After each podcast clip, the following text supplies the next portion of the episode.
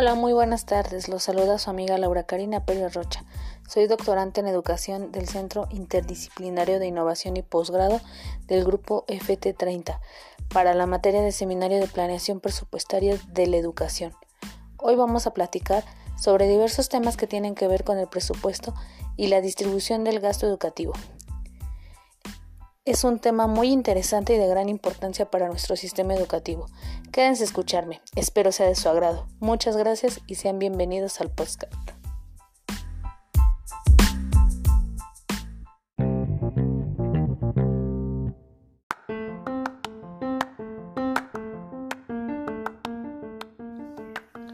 El primer contenido a abordar es el presupuesto nacional, pero para ello debemos tener claro estas tres preguntas. ¿Qué es un presupuesto? ¿Qué es un presupuesto nacional y cuál es su función? Pues bueno, es un cálculo por organizar un plan de acción sobre gastos o ingresos para un determinado tiempo. Un presupuesto nacional es un plan de ingresos que destina el gobierno para programas, servicios, bienes y proyectos. Su función es satisfacer las necesidades de la población en ámbitos educativos, sociales, salud, seguridad, entre otras. Se lleva un registro de gasto público y su forma de financiamiento, estableciendo reglas de cómo se destina y se realiza su ejecución. En el siguiente tema, que se abordó tiene que ver con la distribución del gasto educativo, en el que se lleva a cabo las técnicas de concordar y discordar abarcando el tema México Social, la reforma educativa basada en el énfasis de las políticas educativas en México. Analizamos que estamos de acuerdo con que la reforma educativa del 2012 mencionó datos olvidados y contextos sociales desfavorables. Se observaba al magisterio como el responsable del rezago y consistía en recuperar el control de la asignación de plazas. Asimismo, se enfocó en la centralización y no en la transparencia. Se convirtió en una reforma laboral. En lo que no estoy de acuerdo es que, bueno, esta iniciativa pretendía reconocer al magisterio como un agente primordial de transformación social. El sindicato había colonizado a la SEP ya que siempre ha trabajado de alguna forma entrelazada, por lo que no podría estar, eh, digamos que de alguna forma trabajando por su parte y que la SEP no supiera este trabajo eh, en lo que es en la asignación de plazas.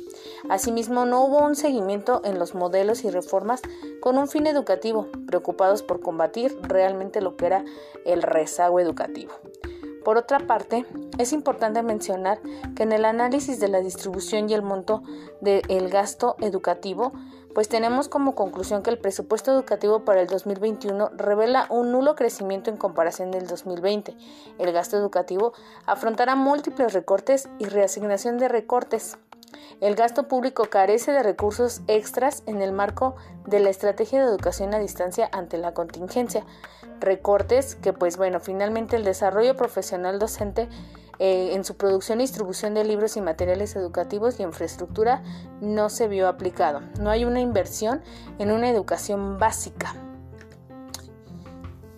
En el contenido de programas educativos y presupuestos tiene como objetivo garantizar el ejercicio efectivo de los derechos económicos, sociales, culturales y ambientales, con énfasis en la reducción de brechas de desigualdad y condiciones de vulnerabilidad y discriminación en poblaciones y territorios. Sin embargo, es importante mencionar que estos recursos destinados a favorecer el nivel educativo y soslayar aquellas fallas de toda índole que se presentan en la realidad de las escuelas tendría que verse reflejado de forma integral, eh, de forma integral en las instituciones. Sin embargo, es necesario destacar que el porcentaje más alto se destina a la nómina de pago de docentes, por lo que se observa una baja preocupación por cubrir las necesidades de infraestructura, materiales, capacitaciones y recursos de todo tipo que año con año presentan los contextos escolares, dejando la educación desprotegida y devaluando el sistema, ya que se ve un nulo interés por mantener a la ciudadanía educada y con un sistema educativo de calidad y excelencia como han pretendido impactar y exigir en este ámbito. Asimismo, cabe destacar que para este presupuesto existe una disminución de recursos debido a la eliminación de 13 programas en educación básica, por lo que deja al descubierto el poco interés que tienen nuestras autoridades por mantener un ambiente académico que permita permear el rezago y que es evidente en nuestros alumnos, pero sobre todo que está rotundamente alejado de la realidad de nuestro país en el que seguirá avanzando los que van a poder costear sus estudios, abriendo la misma brecha de desigualdad de la que supuestamente se preocupa el gobierno por salvar. Pues bueno, hasta aquí llegamos con el tema de la planeación presupuestaria de la educación en México.